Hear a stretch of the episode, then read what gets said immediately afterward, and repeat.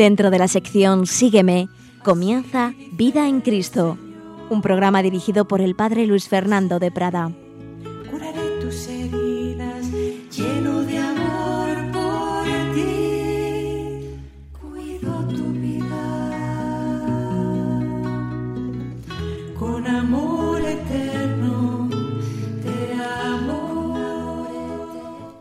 Cordial saludo, queridos amigos, querida familia de Radio María. Bienvenidos a esta nueva reflexión sobre, recordáis que estamos comentando un poquito la Evangelii Gaudium del Santo Padre Francisco, no un comentario exhaustivo ni un resumen, sino sacar algunas de las enseñanzas de esta exhortación apostólica Evangelii Gaudium para nuestra vida espiritual, para nuestra vida cristiana, porque la doctrina de la Iglesia es para llevarla a la vida, no es para leer un documento y dejarlo ahí en el estante, sino para convertirlo en vida.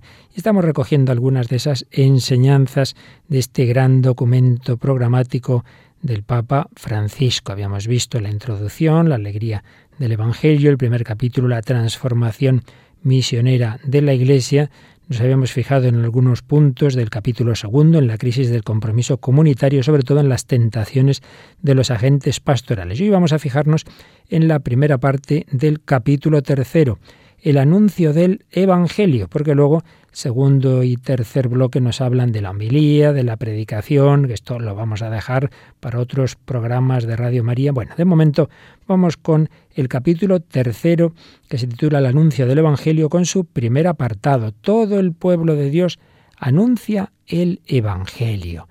Y es que el Papa nos recuerda la tarea que nos apremia en cualquier época y lugar porque no puede haber auténtica evangelización, y aquí cita un documento que él valora mucho del Papa Pablo VI, Evangelii Nunciandi, no puede haber auténtica evangelización sin la proclamación explícita de que Jesús es el Señor.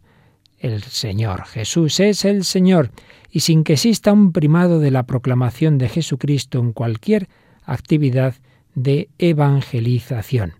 Una evangelización que debe ser siempre nos dice el Papa, citando a Juan Pablo II, una predicación alegre, paciente, progresiva, de la muerte y resurrección salvífica de Jesucristo, que debe ser nuestra prioridad absoluta. Y nos recuerda el Papa que esto de la evangelización no está reservado, ni mucho menos a obispos, sacerdotes, no, no, todo el pueblo de Dios debe anunciar el Evangelio. Es tarea de la Iglesia, la Iglesia como un pueblo que peregrina hacia Dios un pueblo que peregrina hacia Dios. Fijaos qué descripción tan bella de la Iglesia. Y una salvación que es para todos los hombres, no para unos pocos.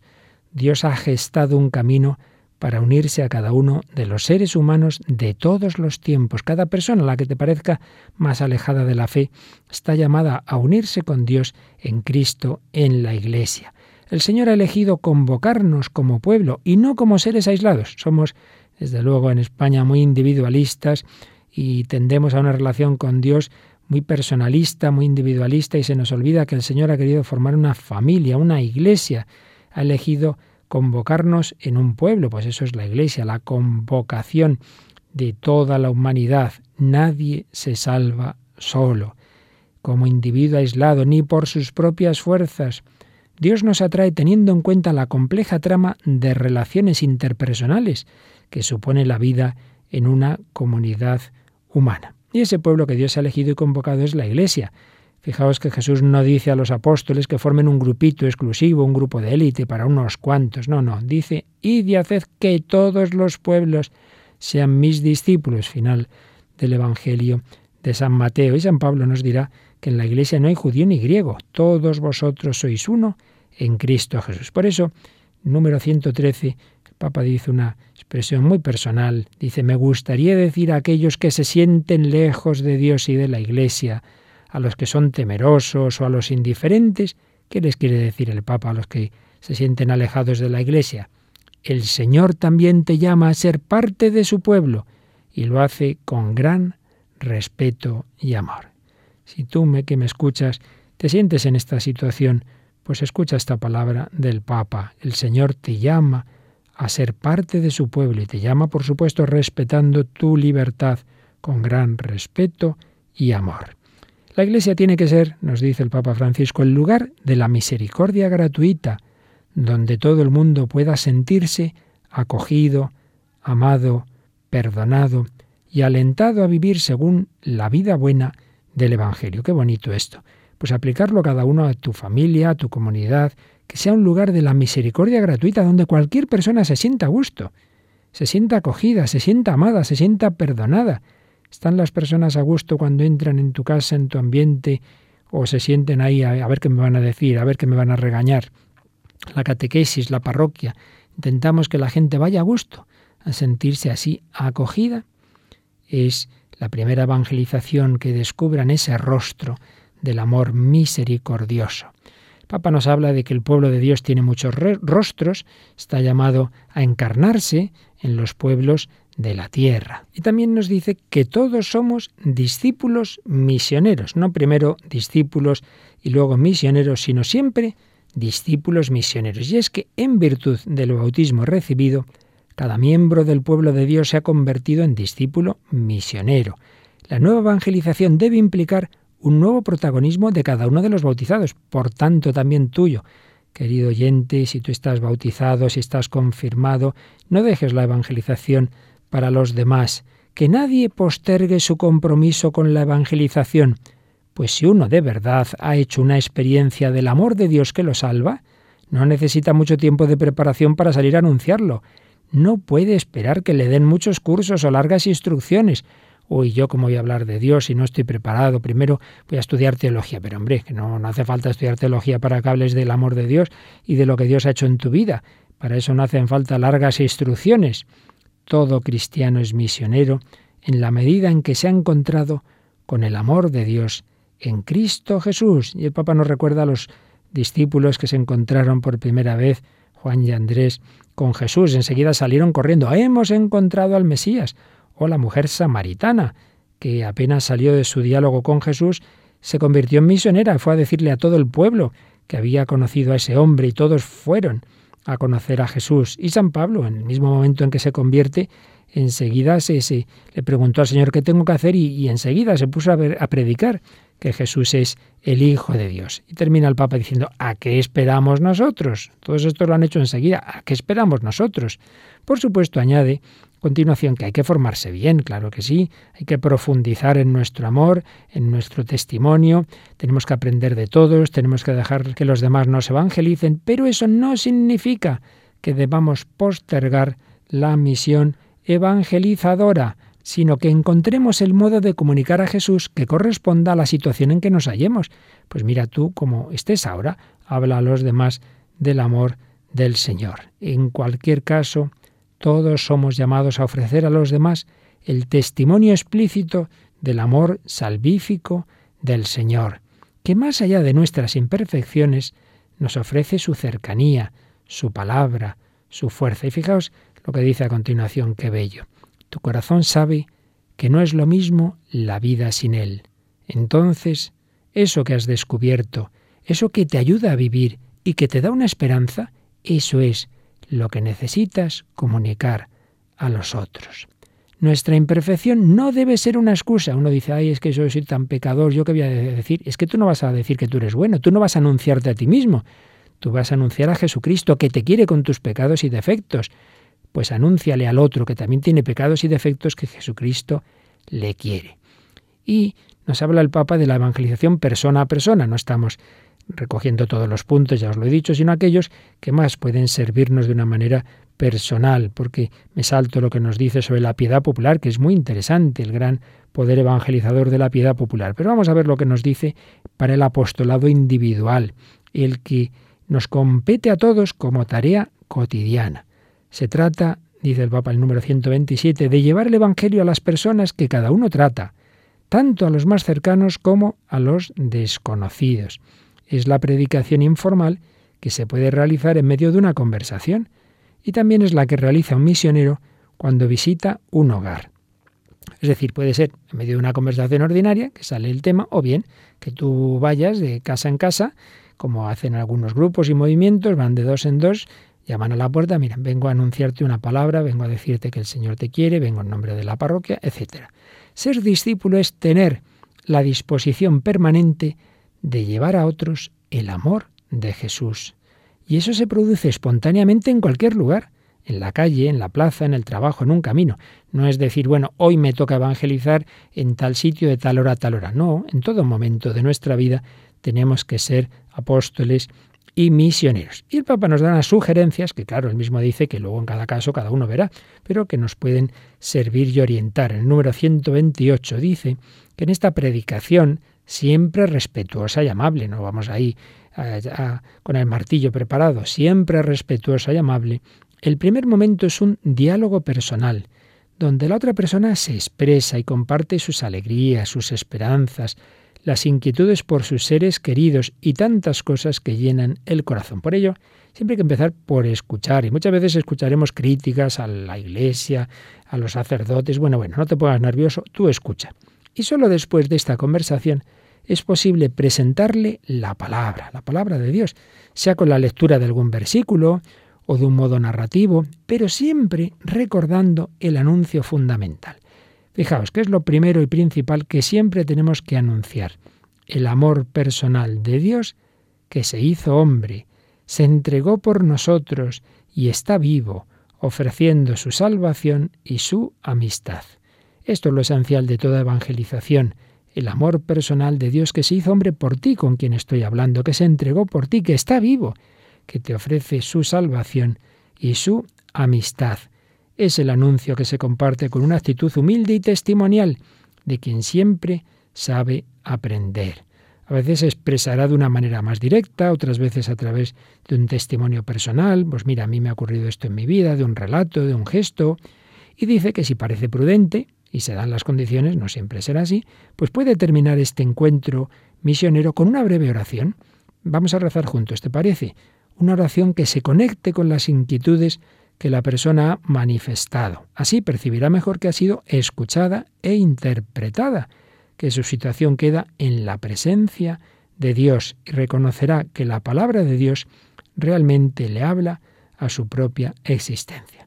Por supuesto, añade el Santo Padre, no hay que pensar que el anuncio evangélico deba transmitirse siempre con determinadas fórmulas aprendidas o con palabras precisas, no, se transmite de formas muy diversas. Pues esto es lo que nos dice el Papa sobre ese apostolado alma a alma, sobre esa evangelización personal. Vamos a pedir al Señor que nos ayude a hacerlo, que no tengamos miedo, que no digamos, ay, que soy tan pobre y yo no sirvo para nada. Bueno, bueno, el Señor nos ha llamado a todos como somos, con nuestra pobreza. Mi barca no hay oros ni espadas, pero tú necesitas mis manos. Vamos a pedirle esa confianza en que si Él nos llama, nos capacitará para la tarea evangelizadora.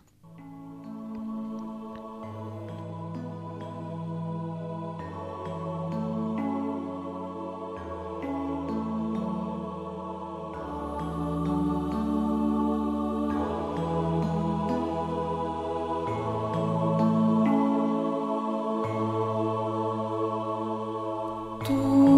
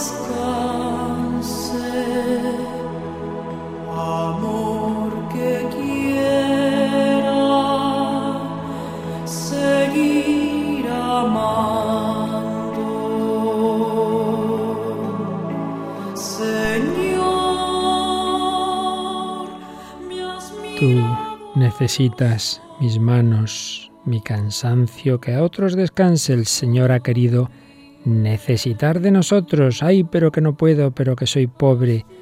Dios no llama a los capaces, sino que capacita a los llamados. Pon tu confianza en el Señor. Dios no nos pide imposibles. Él al llamar da la gracia, da la fuerza. Junto a ti buscaré otro mar.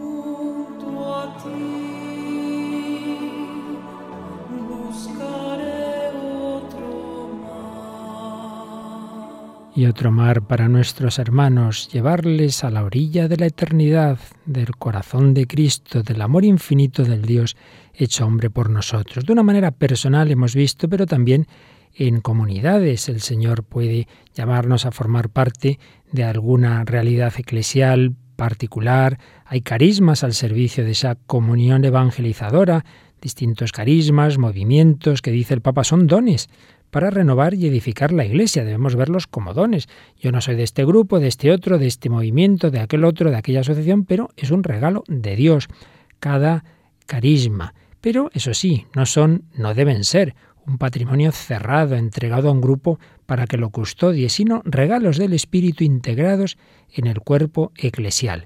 Por eso nos dice el Papa un signo claro de la autenticidad de un carisma es su eclesialidad, su capacidad para integrarse armónicamente en la vida del santo pueblo fiel de Dios para el bien de todos. Si uno resulta que, vive el estar en un grupo como si el grupo fuera lo único, lo mejor, eh, no relacionarse con nadie más, con los demás grupos, con la parroquia, sino siempre dentro de su grupo y eh, como algo cerrado y al final acaba eso haciéndose algo endogámico, casi sectario, pues hombre, entonces está, está interpretándose mal el carisma. Y mucho más claro es si encima pues se vive como contrapuesto a otros carismas, atacando a los demás.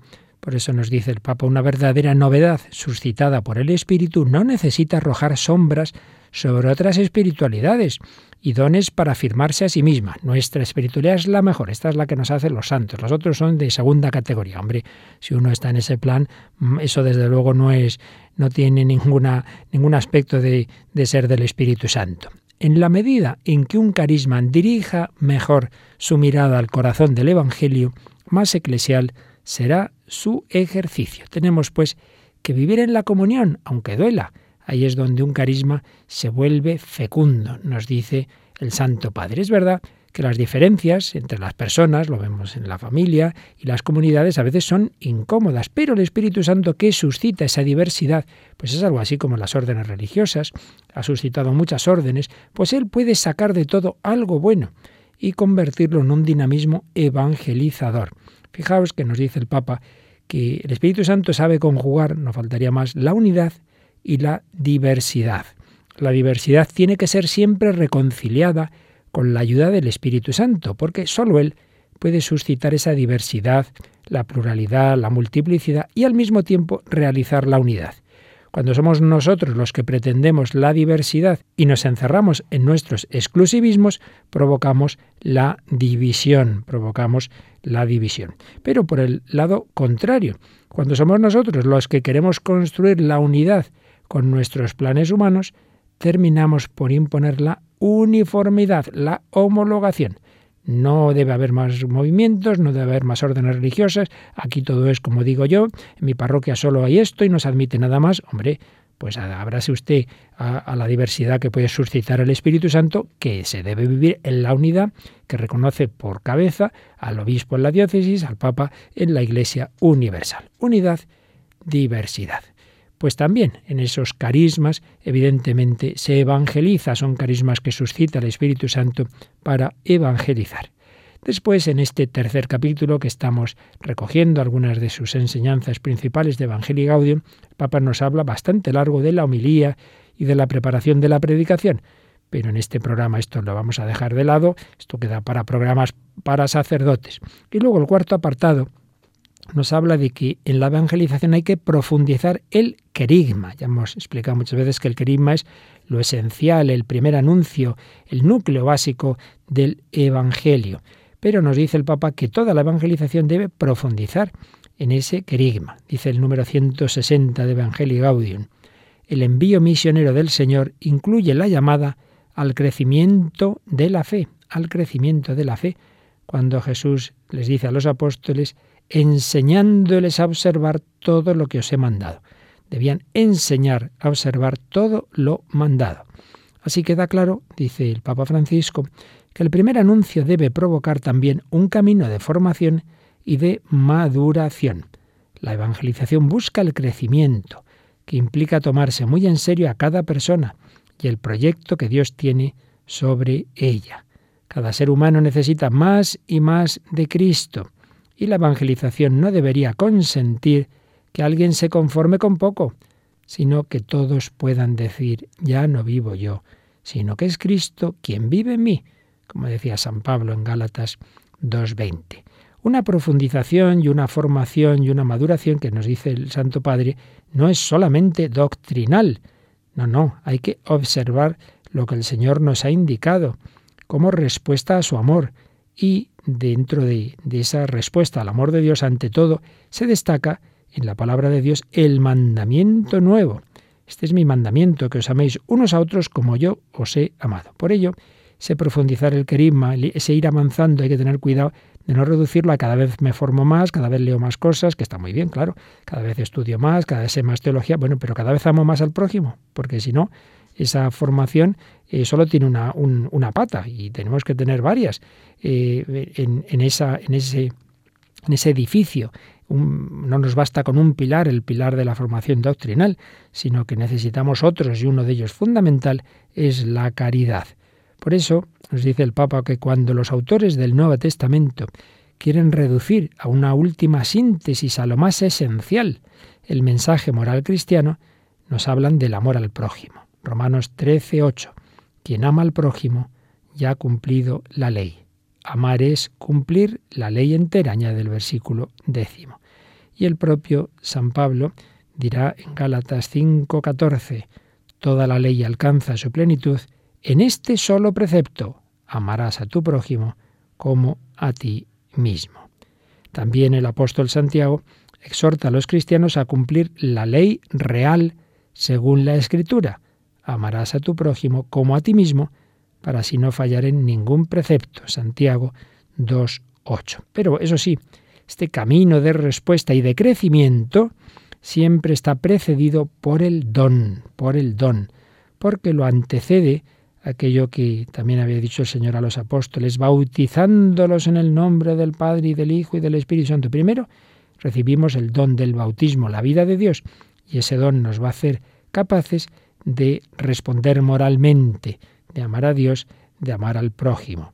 La filiación que el Padre regala gratuitamente, nos hace hijos suyos por, por misericordia, esa filiación que el Padre regala gratuitamente y la iniciativa del don de su gracia son la condición de posibilidad de esta santificación constante que agrada a Dios. Profundizar, pues, el querigma y una catequesis que debe ser querigmática y mistagógica. La educación y la catequesis están al servicio de este crecimiento. Catequesis querigmática. El querigma es siempre fundamental, siempre debe ocupar el centro de la actividad evangelizadora. Un querigma que es trinitario, porque es el fuego del Espíritu Santo que se dona en forma de lenguas y nos hace creer en Jesucristo, que a su vez nos revela y comunica la misericordia infinita del Padre. Pues bien, ¿cuál debe ser ese ese querigma, ese primer anuncio. El Papa lo expresa de diversas formas en esta exhortación y aquí, en este número 164, lo expresa así, lo que debemos transmitir a aquel al que damos esa catequesis querigmática. Jesucristo te ama, dio su vida para salvarte y ahora está vivo a tu lado cada día para iluminarte, para fortalecerte, para liberarte. Fijaos qué bellas expresiones que debemos asumir primero en nuestra propia vida, creérnoslas, pero luego saber transmitir a cualquiera Jesucristo te ama, dio su vida para salvarte y está vivo, no es que murió en el pasado por ti, no, no, es que está vivo a tu lado, ahora mismo, te quiere iluminar, te quiere fortalecer, te quiere liberar. Es el primer anuncio, pero dice el Papa que no primero en sentido que lo hemos dicho una vez y ya nos olvidamos de él, no, no, siempre hay que profundizarlo, siempre debe estar presente. Y ese anuncio, dice el Santo Padre, responde al anhelo de infinito que hay en todo corazón humano. Esta centralidad del querigma, por otro lado, demanda ciertas características del anuncio. Muy importante esto. ¿Cómo debemos evangelizar? Pues que ese anuncio exprese el amor salvífico de Dios previo a la obligación moral y religiosa. No empecemos diciéndole a uno, ante todo tienes que cumplir los mandamientos y no faltar nunca a misa y no hacer tal y lo otro. Bueno, eso ya llegará, pero ante todo expresa que Dios le ama con un amor salvífico, con un amor incondicional, con un amor gratuito. ¿Qué más? Pues que ese anuncio no imponga la verdad, que apele a la libertad, que, se haga con unas notas de alegría, estímulo, vitalidad y una integralidad armoniosa que no reduzca la predicación a unas pocas doctrinas, a veces más filosóficas que evangélicas. Y luego con ciertas actitudes en el evangelizador como la cercanía, apertura al diálogo, paciencia, acogida cordial, que no condena. Diversas actitudes. Es un número muy importante, este 165, para que tengamos presentes cómo debemos hacer la nueva evangelización, cómo debe ser nuestro anuncio del querigma. También se habla de una catequesis mistagógica, que significa básicamente dos cosas. Por un lado, que hay que ir poquito a poquito, necesaria progresividad de la experiencia formativa, donde interviene toda la comunidad, se van dando pasos poco a poco, y una valoración de los signos litúrgicos de la iniciación cristiana, una catequesis que vaya muy unida a la explicación de los diversos sacramentos y diversos signos litúrgicos.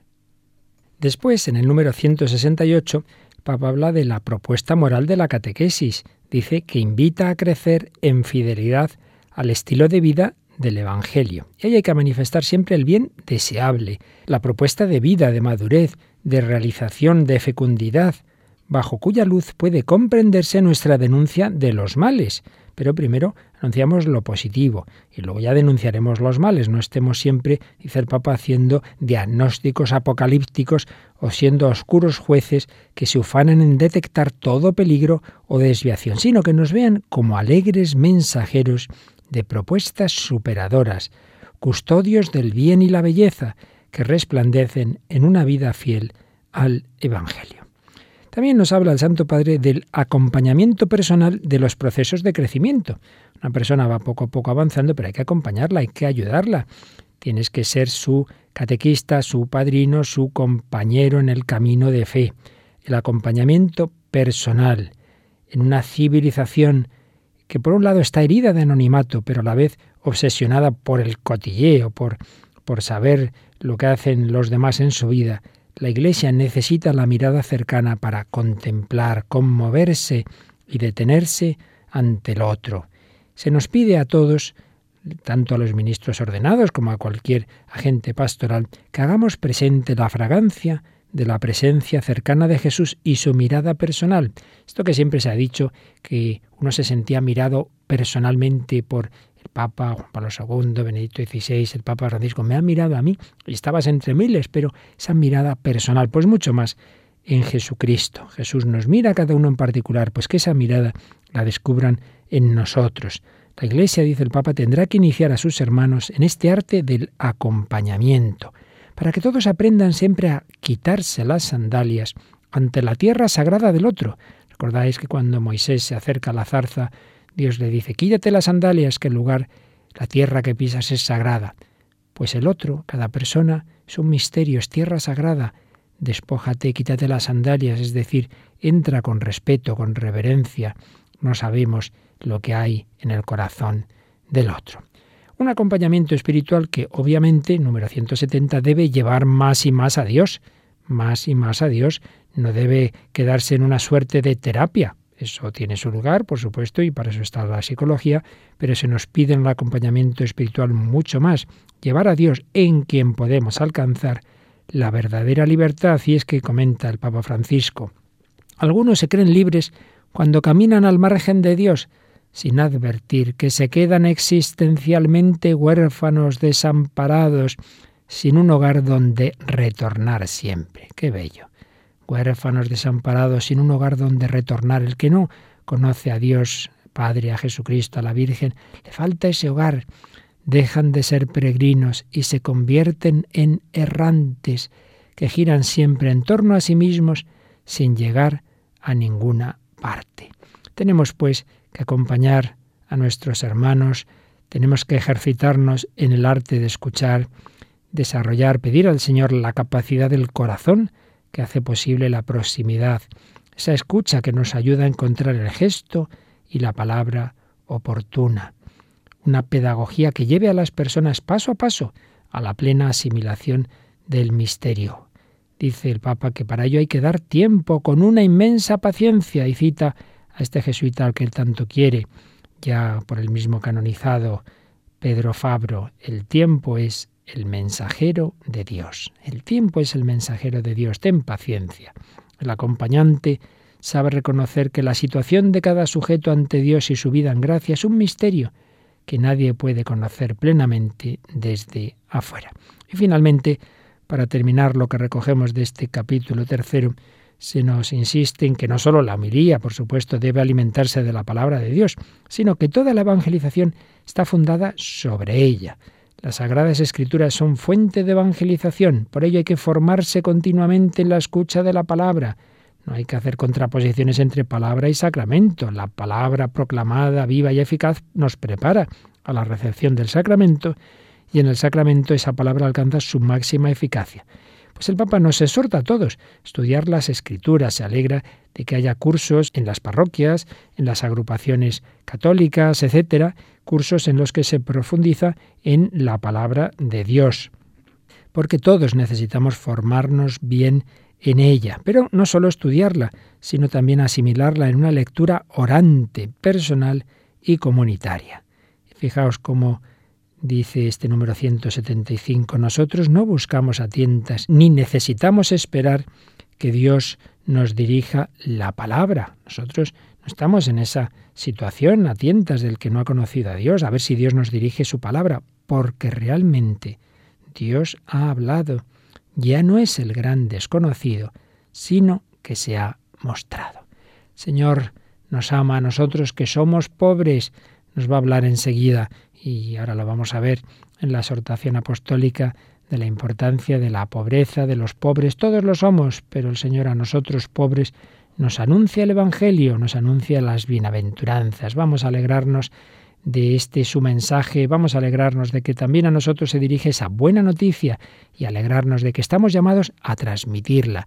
No nos asustemos, no supera la tarea nuestras fuerzas, sí, las nuestras sí, pero con la gracia de Dios no. Llamado anunciar la buena noticia. El Señor ha venido a anunciar el Evangelio a los pobres, a los tristes, a los encarcelados, anunciarles la buena noticia.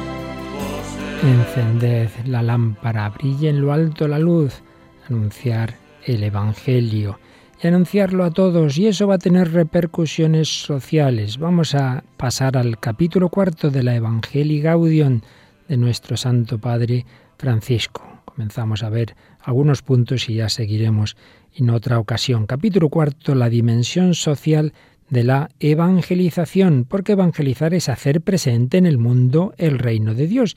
Por ello, primer apartado, las repercusiones comunitarias y sociales del querigma, ese querigma que es tan personal, que Dios te ama personalmente, sin embargo, dice el Santo Padre, número 177, tiene un contenido ineludiblemente social. En el corazón mismo del Evangelio está la vida comunitaria y el compromiso con los otros. El primer anuncio tiene una inmediata repercusión moral cuyo centro es la caridad. Confesión de la fe y compromiso social. ¿Qué relación hay? Pues fijaos, confesar a un padre que ama infinitamente a cada ser humano implica descubrir que con ello le confiere una dignidad infinita. ¿Qué más dignidad puede tener una persona que saber que es amado por Dios infinito, que tiene un Padre que le ama infinitamente? Más aún, confesar que el Hijo de Dios asumió nuestra carne humana significa que cada persona humana ha sido elevada al corazón mismo de Dios. Otra expresión preciosa. Confesar que el Hijo de Dios asumió nuestra carne humana implica esa confesión de que cada persona ha sido elevada al corazón mismo de Dios. Confesar que Jesús dio su sangre por nosotros nos impide conservar duda alguna acerca del amor sin límites que ennoblece a todo ser humano. Por ello, la redención tiene un sentido social, porque Dios en Cristo no redime solamente la persona individual, sino también las relaciones sociales entre los hombres, las relaciones sociales entre los hombres son también redimidas por Jesucristo. Esto es importante. A veces pensamos, nada, el alma, tu alma es salvada. Bueno, el alma con todo lo que implica de relación en este mundo. Y confesar que el Espíritu Santo actúa en todos implica también reconocer que Él procura penetrar toda situación humana y todos los vínculos sociales. Cita aquí el Papa a Juan Pablo II. El Espíritu Santo posee una inventiva infinita propia de una mente divina, que provee a desatar los nudos de los sucesos humanos. A veces vemos situaciones que parece que no tienen solución. El Espíritu Santo es capaz de desatar esos nudos, como la Virgen. El Papa tiene devoción a la Virgen en esa vocación de aquella que desata los nudos. La esposa del Espíritu Santo, con su esposo divino, se encargará de desatar esos nuestros nudos que tantas veces nos agobian. Y añade el Papa, el misterio mismo de la Trinidad nos recuerda que fuimos hechos a imagen de esa comunión divina, por lo cual no podemos realizarnos ni salvarnos solos.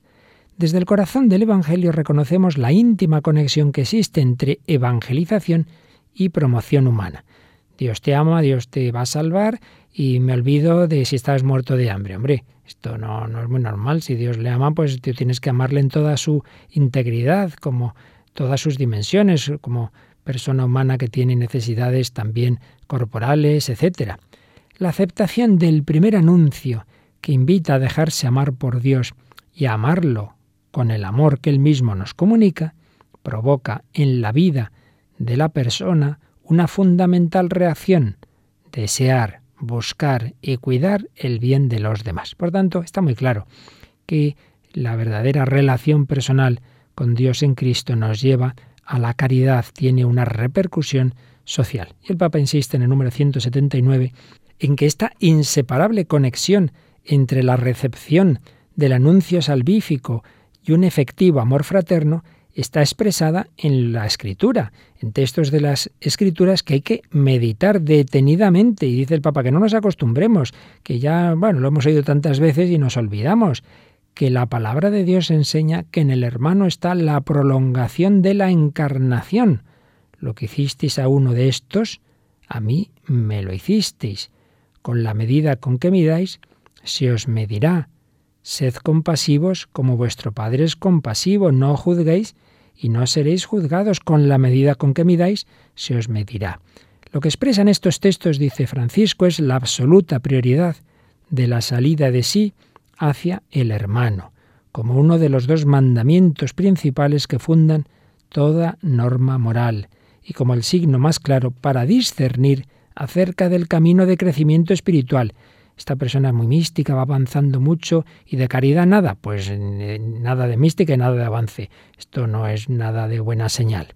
El servicio de la caridad, y aquí cita Benedicto XVI, es una dimensión constitutiva de la misión de la Iglesia y expresión irrenunciable de su propia esencia. No es algo accidental, es esencial a la Iglesia la caridad. Así como la Iglesia es misionera por naturaleza, también tiene la caridad efectiva en su entraña. Confesión de la fe y compromiso social y el reino que nos reclama. La propuesta del Evangelio no es sólo la de una relación personal con Dios, ni tampoco debería entenderse nuestra respuesta de amor como una mera suma de pequeños gestos personales dirigidos a algunos individuos necesitados, lo cual podría constituir una caridad a la carta. Eh, para tranquilizar la propia conciencia. Bueno, a dos o tres pobres les doy alguna pequeña limosnita y ya está, ya he cumplido. No, no, no. La propuesta es el reino de Dios. Se trata de amar a Dios que reina en el mundo. En la medida en que Él logre reinar entre nosotros, la vida social será ámbito de fraternidad, de justicia, de paz, de dignidad para todos. Entonces vemos que tanto el anuncio como la experiencia cristiana tienden a provocar eh, consecuencias sociales. Buscad ante todo el reino de Dios y su justicia y todo lo demás vendrá por añadidura. Jesús quiere instaurar el reino de su Padre. Y siempre con ese principio de discernimiento que nos decía Pablo VI y que cita aquí el Papa, todos los hombres y todo el hombre. Tenemos que buscar el desarrollo de todos los hombres, no solo de unos cuantos, y de todo el hombre, de todas las dimensiones de la persona humana y de toda la creación, es decir, de todos los aspectos de esa vida humana. Después el Papa nos va a hablar de la enseñanza de la Iglesia sobre cuestiones sociales, diversos temas de doctrina social y, a continuación, de lo que llama la inclusión social de los pobres. Y viene un principio fundamental en el número 186 de nuestra fe en Cristo pobre y siempre cercano a los pobres y excluidos, brota la preocupación por el desarrollo integral de los más abandonados de la sociedad. Esta acción, eh, digamos, social del cristiano no brota de una filantropía. La Iglesia, como dijo el Papa en su primera homilía, no es una ONG, no, no. Brota de nuestra fe en Jesucristo, pero un Jesucristo, claro, que se ha hecho pobre y siempre cercano a los pobres. Y por ello, cada cristiano y cada comunidad estamos llamados a ser instrumentos de Dios para esa liberación y promoción de los pobres, de manera que puedan integrarse en la sociedad. Y nos dice el Papa, basta recorrer las escrituras para descubrir cómo el Padre bueno quiere escuchar el clamor de los pobres. Y recordáis cuando el Señor se le manifiesta a Moisés en la escena de la, de la zarza, le dice, he visto la aflicción de mi pueblo en Egipto, he escuchado su clamor ante sus opresores. Vete, yo te envío. Nos dice el Papa, hacer oídos sordos a ese clamor, cuando nosotros somos los instrumentos de Dios para escuchar al pobre, fijaos, ¿sí? somos los instrumentos de Dios para escuchar al pobre. Hacer oídos sordos a ese clamor nos sitúa fuera de la voluntad del Padre. Y la falta de solidaridad en las necesidades del prójimo afecta directamente a nuestra relación con Dios. Yo no puedo decir, bueno, yo me especializo en la oración y paso de los demás. Pues mira que no, que eso no puede ser. Esa falta de caridad afecta a tu relación con Dios. Y cita aquí el libro del Antiguo Testamento del Sirácida. Si el pobre te maldice lleno de amargura, su Creador escuchará su imprecación. Y añade el Papa, vuelve siempre la vieja pregunta. ¿Cuál es esa pregunta? La que nos hace San Juan en su primera carta 3.17. Si alguno que posee bienes del mundo ve a su hermano que está necesitado y le cierra sus entrañas, ¿cómo puede permanecer en él el amor de Dios? ¿Cómo puede decir que está lleno del amor de Dios aquel que cierra sus entrañas al pobre, al necesitado? Y esto no es para unos cuantos, bueno, que ya están las hijas de la caridad, las misioneras de la caridad, los no sé quién, no, no, esto es para todos, todos, todos los cristianos debemos preocuparnos por los necesitados. Todos debemos responder a esa llamada de Jesús a sus discípulos, dadles vosotros de comer. Preocupación por los pobres como consecuencia de nuestra fe en Cristo pobre. Vamos a pedírselo al Señor por medio de la Virgen María, que nos preocupen tantas necesidades de nuestros hermanos.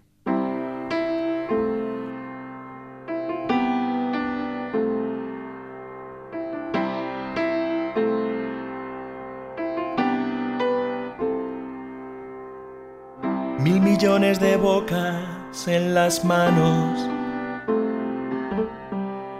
Y digo solo mil por decir algo. Pueden ser muchas más o pocas menos. Lo cierto es que ahí están muriendo.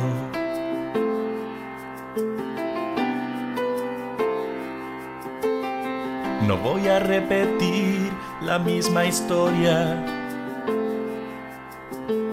No quiero que mi canto sea hipócrita. Mil millones de hombres nos esperan. Otros muchos ya han muerto, pero aún quedan. Quisiera que mi canto nos gustara voz fuese ronca y mi guitarra lloraste al ver pasar tanta miseria en amargo desfile ante sus cuerdas.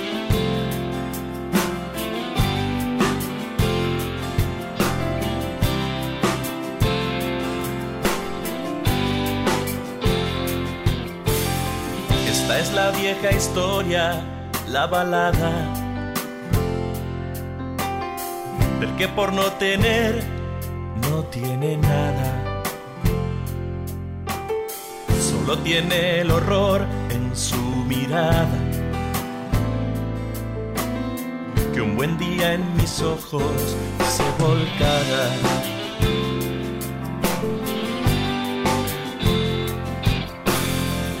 Ahora nada más y nada menos. Y ahora cada cual juegue su juego. Las reglas ciertamente están muy claras. Pero aún así que fácil olvidarlas. ¿De qué lado estás tú en esta batalla? Los que piden pan y piden agua.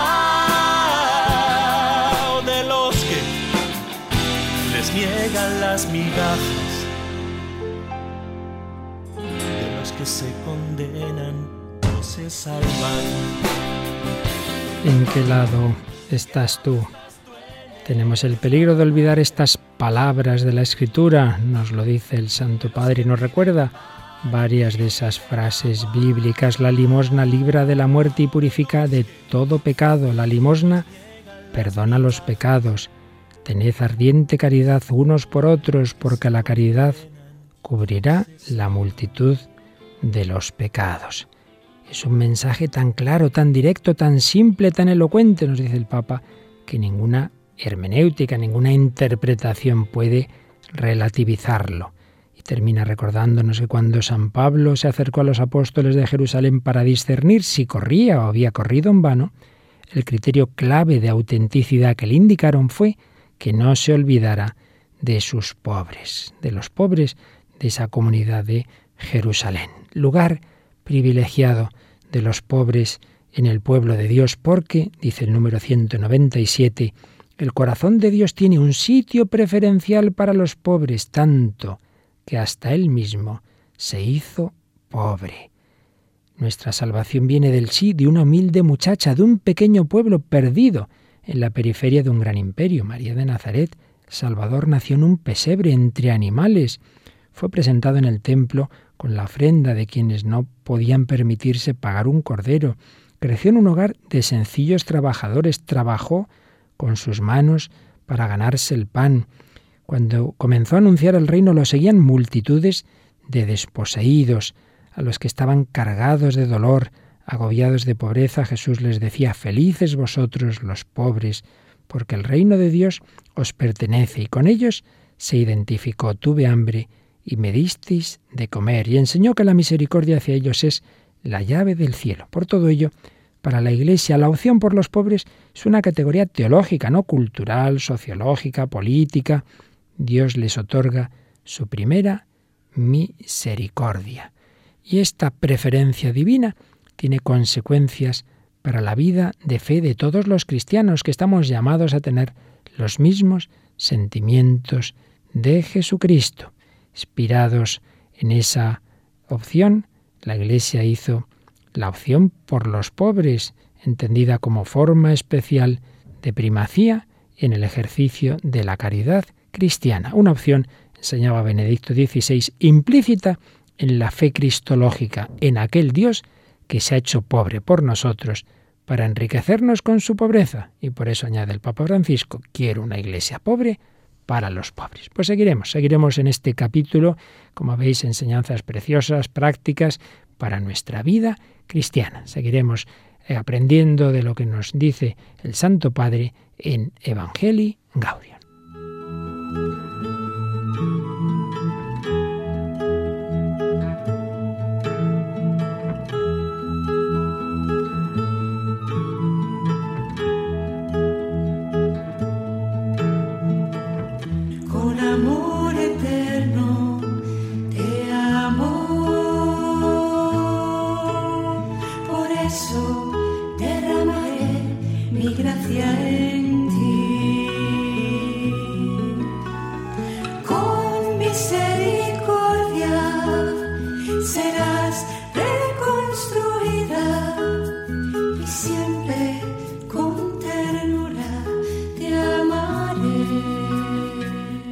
Has escuchado en Radio María, dentro de la sección Sígueme, Vida en Cristo, un programa dirigido por el Padre Luis Fernando de Prada.